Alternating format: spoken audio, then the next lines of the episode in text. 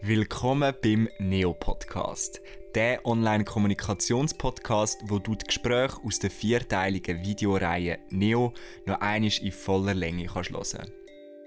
In dieser Folge mit der Noemi von SRF News. Dann begrüße ich dich ganz herzlich zum Podcast. Danke vielmals, bist du da, Noemi.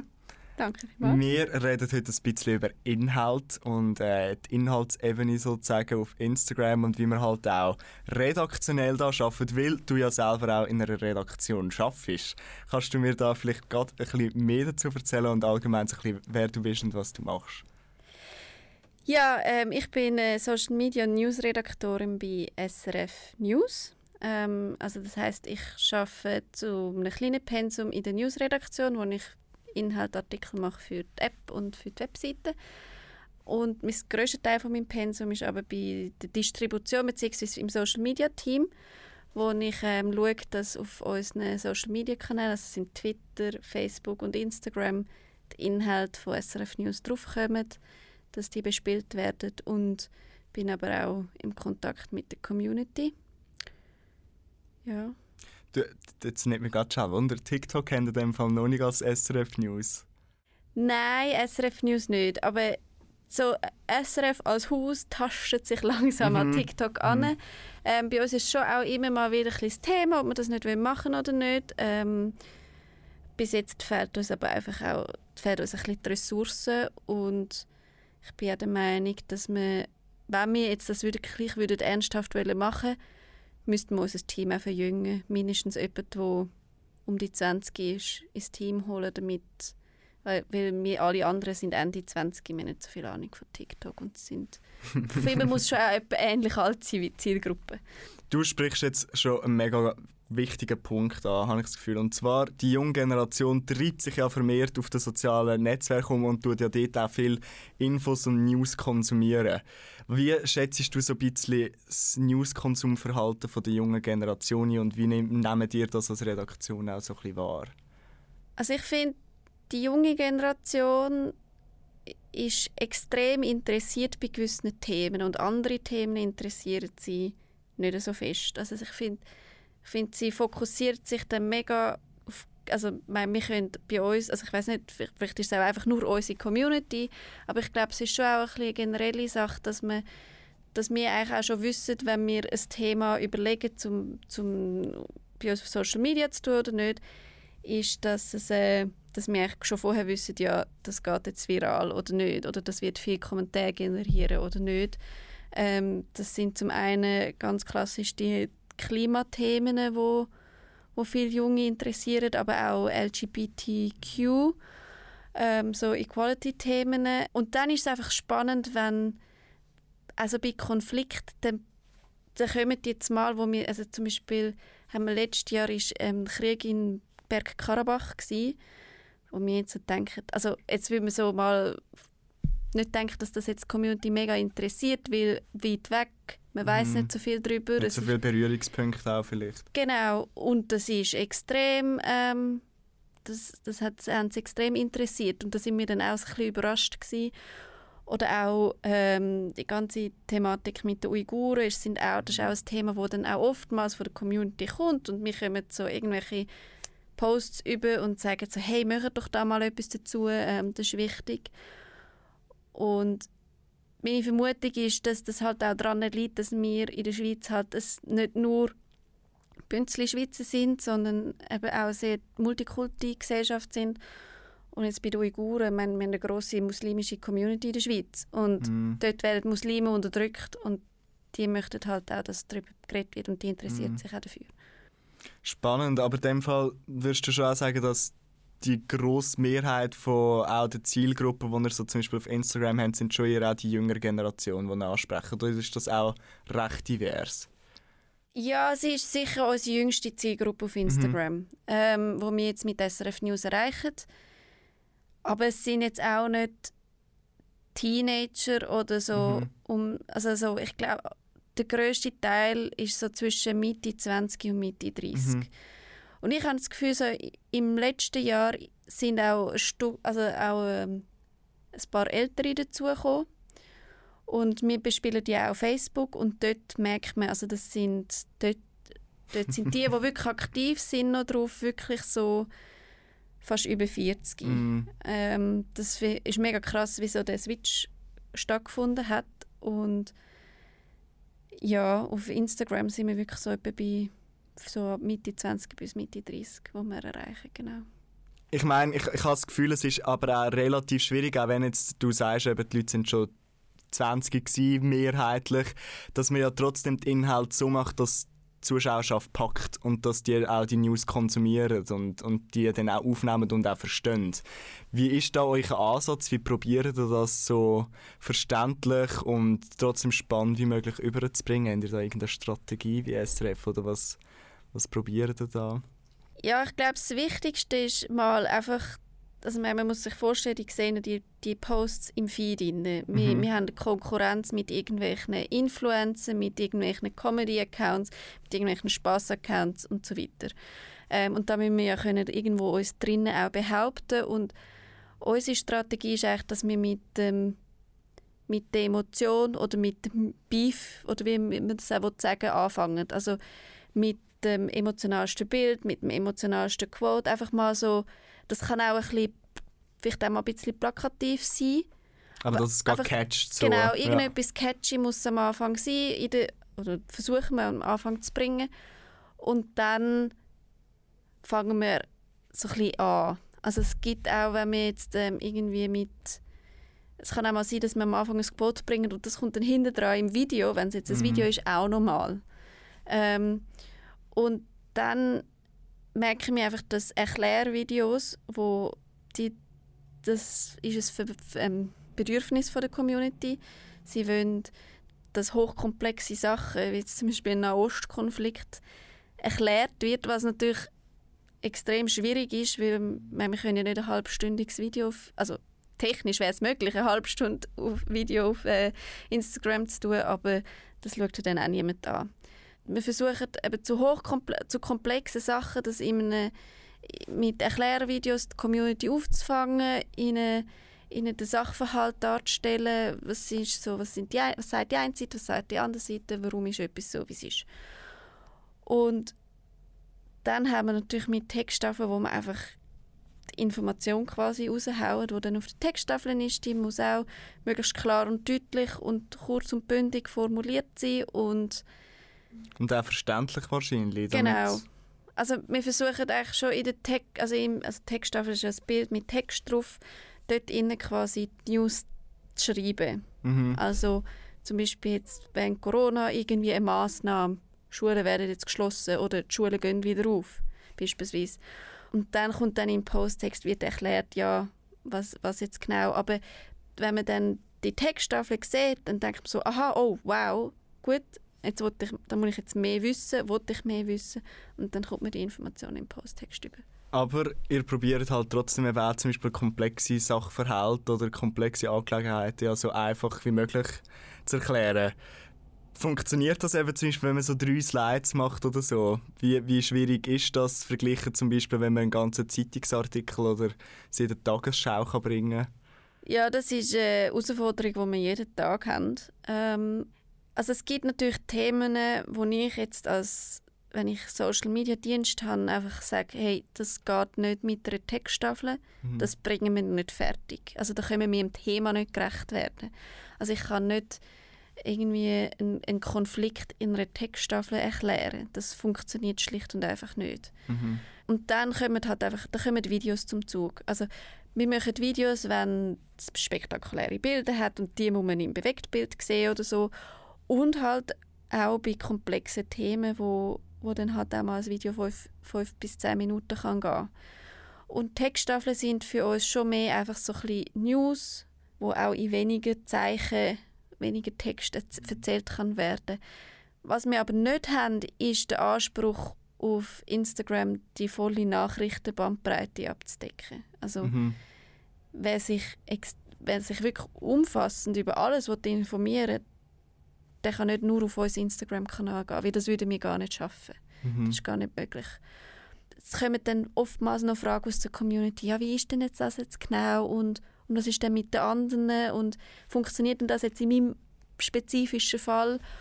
Und ähm, genau für solche Sachen haben wir jetzt seit ein paar Monaten eine Community-Redaktion. Also es sind vier Leute.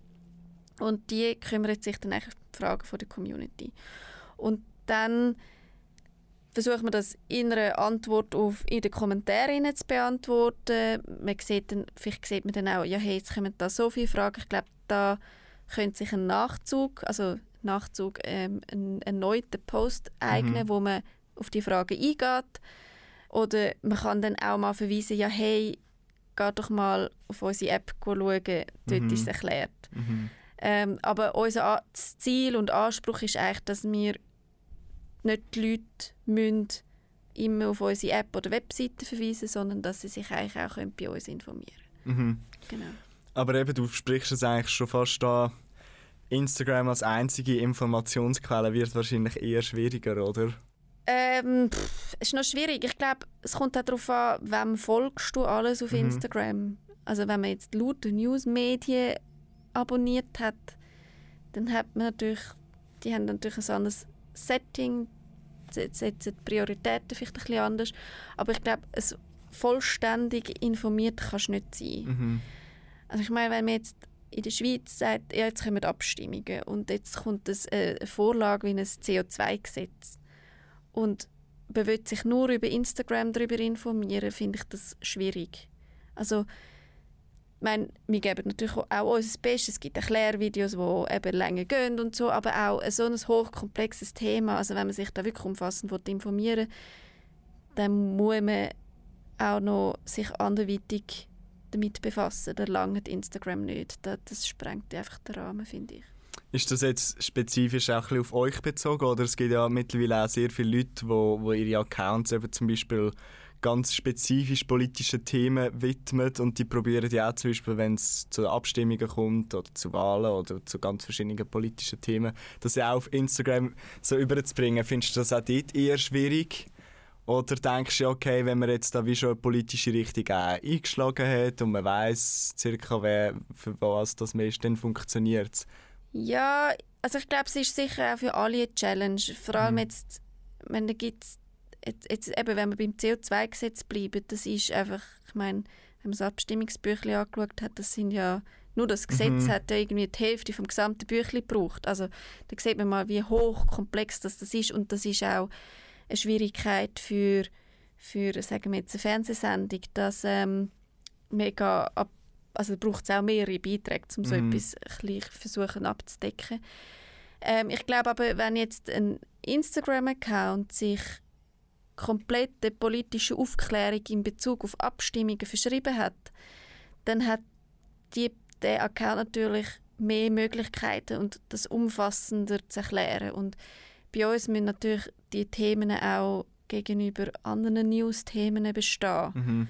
Also da, da gibt es nebendran noch irgendwie, was jetzt irgendwie in Biden gerade wieder entschieden hat oder oder sonst irgendetwas. Eben der Nahostkonflikt. Der Nahostkonflikt, ja. die sind ja dann alle so, stehen dann in Konkurrenz zueinander.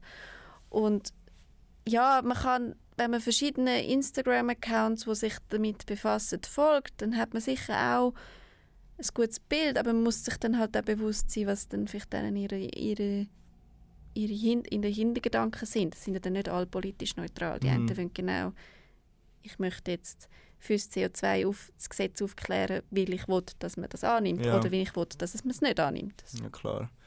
Ja, spannend.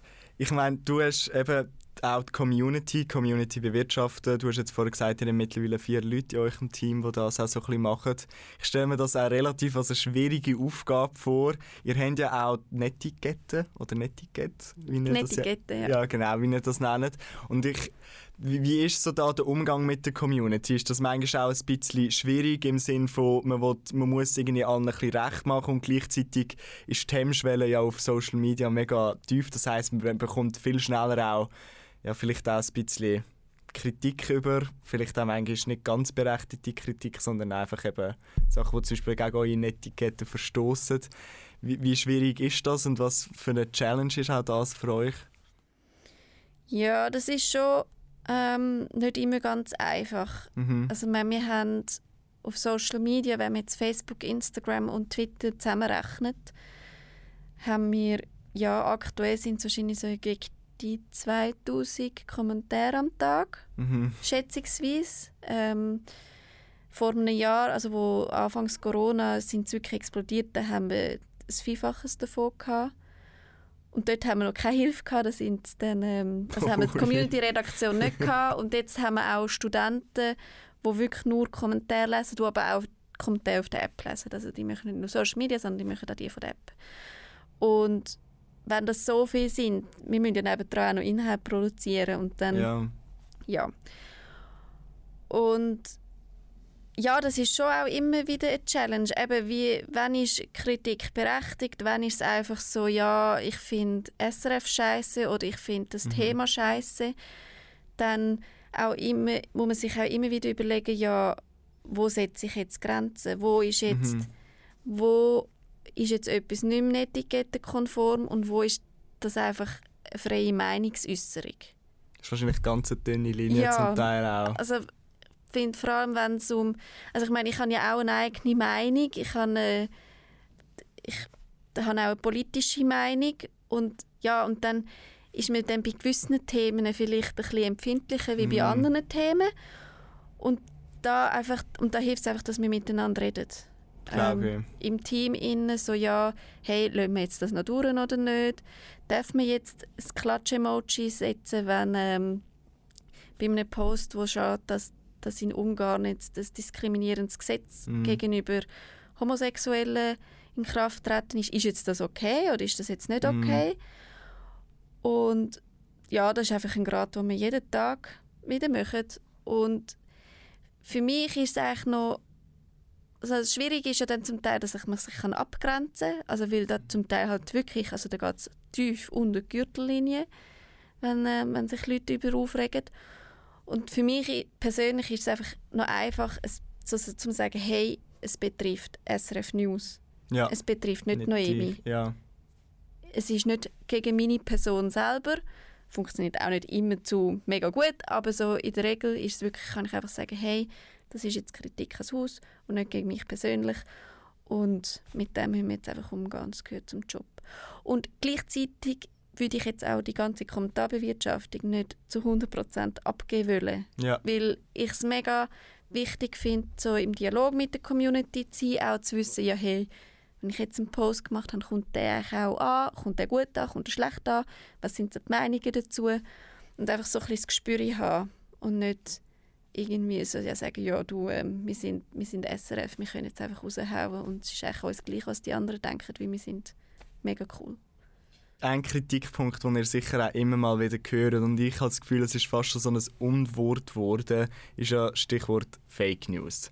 Ähm, das wird euch wahrscheinlich irgendwie auch immer mal wieder vorgeworfen, kann ich mir vorstellen. Ich sehe das manchmal auch in den Kommentaren oder dass ihr unausgewogen berichtet oder so. Wie geht ihr mit dem um und wie, wie überprüfen ihr zum Beispiel auch, dass es eben gerade nicht zu Fake News kommt? Ja, also ich- eben mit dem, diesen zwei Sachen haben wir natürlich täglich zu tun.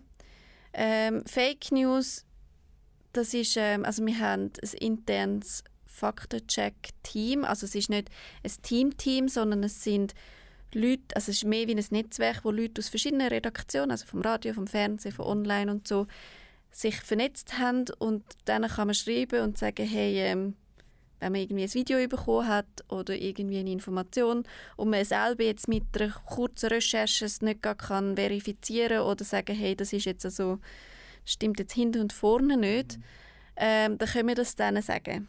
Und dann, da sind auch Leute von unserer Rechercheabteilung, also wo so ein bisschen also so Wissenschaftlerrechten schon quasi ähm, dabei, wo dann das recherchieren, wo jetzt bei einem Bild auch mal eine Rückwärtssuche machen. Die haben da verschiedene Tools und dann ähm, versuchen zu sagen, ja, das Bild stammt jetzt aus Ort XY, also irgendwie sagen wir aus Damaskus oder so, oder das, ist, ähm, das hat man schon vor zehn Jahren bei einem Konflikt in Marokko gebraucht oder so.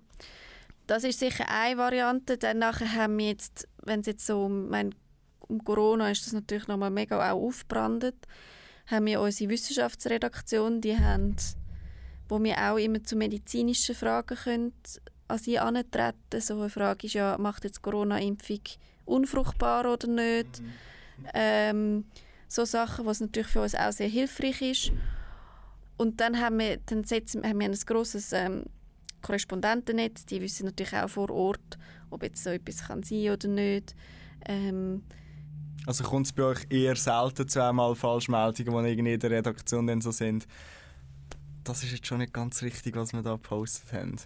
Ja, also ich sage jetzt nicht, dass wir fehlerfrei sind, aber mhm. wir geben uns das Beste, dass es eben nicht passiert. Ähm, aber wichtig finde ich ist auch, dass man dann, wenn mal etwas passieren dann halt auch offen und transparent damit umgeht. Und was wir natürlich auch immer haben, und das ist, das ist noch vor ähm, den, den ganzen Prüfungssachen, gibt es auch zwei Quellen dafür. Mhm. Also wenn jetzt jemand stirbt, dann brauchen wir verifizierbare Quellen. Und wenn einfach irgendwie eine Agentur oder ein Medium auf irgendwie Quellen, ungenannte Quellen verweist, dass jetzt irgendein Promi gestorben ist, dann sind wir extrem vorsichtig. Ja, okay, super. Das ist ja schon, sind schon mal gute Voraussetzungen, würde ich sagen. Du selber bist ja ein auch in dieser Medienbubble, bist selber Redaktorin. Wie gehst du selber mit Instagram als Informationskanal oder so um? Weil ich kenne es nur schon von mir selber. Ich gehe, habe ich das Gefühl, ganz anders damit um, wenn ich irgendwelche Informationen im Internet sehe. Weil ich ja weiß, hey, das könnte vielleicht nicht ganz richtig sein oder hat es eine Quelle dazu, ist das beleidigt? Wie gehst du da als Privatperson damit um? Also ich folge auch mit meinem privaten Profil recht viele ähm, News-Accounts, wo, wo ich auch Inspiration für uns hole, wo ich dann einmal gesehen ah, Moment, da ist irgendwie etwas passiert, könnte vielleicht auch für uns noch etwas sein. Aber natürlich schaue ich dann auch mit anderen Augen drauf und denke so, ja, das haben jetzt vielleicht ein bisschen gar zugespitzt formuliert mhm. oder aha, in Deutschland schauen sie jetzt eine, mit einer anderen Perspektive auf irgendetwas. Spannend finde ich es auch, wenn was jetzt sehr selten vorkommt, aber wenn bei international, also jetzt irgendwie, sagen wir, heute vom ZDF über die Schweiz etwas bringt, mhm. finde ich es immer mega spannend, so der internationale Blick drauf. Ja, eben, man schaut ein bisschen anders drauf, man, man schaut, was haben sie für Quellen oder so, aber wenn ich privat Instagram konsumiere, dann hat es dort auch ganz viele private von meinen Freunden. Accounts mhm. drauf oder irgendwelche Influencer oder so wo ich folge, wo ich dann auch einfach mal etwas anderes mache und vielleicht schon auch manchmal kritisch anschaue, wenn sie irgendetwas promotet oder so, aber auch einfach mal als Privatperson unterwegs bin, ja. Wir haben jetzt viel über Inhalt und News geredet. Früher hast du eine Tageszeitung gehabt, die so ein bisschen anschauen Heutzutage kommst du von ganz vielen verschiedenen Seiten News und Inhalte über.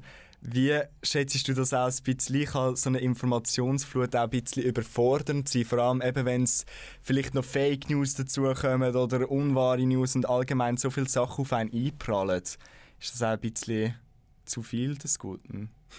ja, ich glaube, es ist einfach extrem wichtig und also es ist schon früher wichtig und ich glaube heute einfach noch mehr, dass Medienkompetenz den Kind oder Jugendlichen beigebracht wird. Und ich glaube, das ist, also die Flut, jetzt mal abgesehen von irgendwelchen Fake News, hat natürlich auch etwas Positives, weil man hat, ich meine, wenn man früher einfach eine Tageszeitung abonniert hat und früher sind es ja dann oftmals noch Zeitungen gewesen, die klar links, klar rechts, klar christlich oder was auch immer sind, dann hat man einfach die Perspektive gehabt. Andere Perspektive hat es dann wie gar nicht gegeben. Und das war ja in der Schweiz noch recht lange so. Gewesen. Und ich glaube, darum ist es heute auch ein Vorteil, wie man dann nicht nur die eine Perspektive hat. Aber klar, man muss natürlich lernen zu filtern.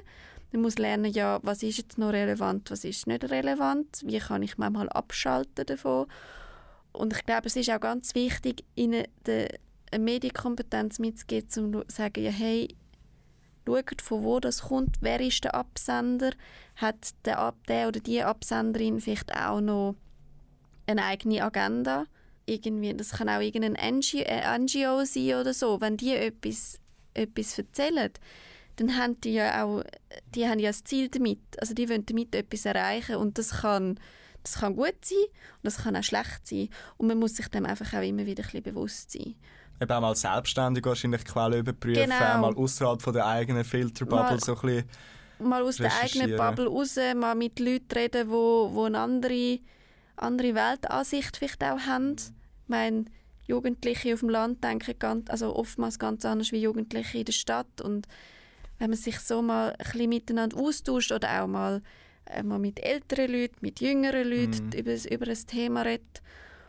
Und dann sich halt einfach auch ja, mal selber Fakten überprüfen. So, wenn man irgendwo etwas sieht und man denkt so, hä, kann das jetzt wirklich sein? Also vielleicht fragt man sich dann das ja auch. Und dann, ähm, dann selber mal schnell googlen, kann das sein oder nicht. Und dann kommt es gut wahrscheinlich. Ja, vielleicht. So ich hoffe es. Hey, danke Noemi vielmals, bist du da bei mir vorbeigekommen und hast mit mir so interessante Themen angesprochen. Ich würde vorschlagen, die, die jetzt das zulassen oder schauen, die sollten alle mal SRF News folgen auf den Unbedingt. verschiedenen Kanälen für ausgewogene Informationsbeschaffung. Danke dir vielmals ähm, und es war ein sehr spannendes Gespräch. Gewesen. Ja, danke, dass ich halt kommen Und wenn dir die Folge gefallen hat, schau und los unbedingt noch die anderen Beiträge vom Neo-Format.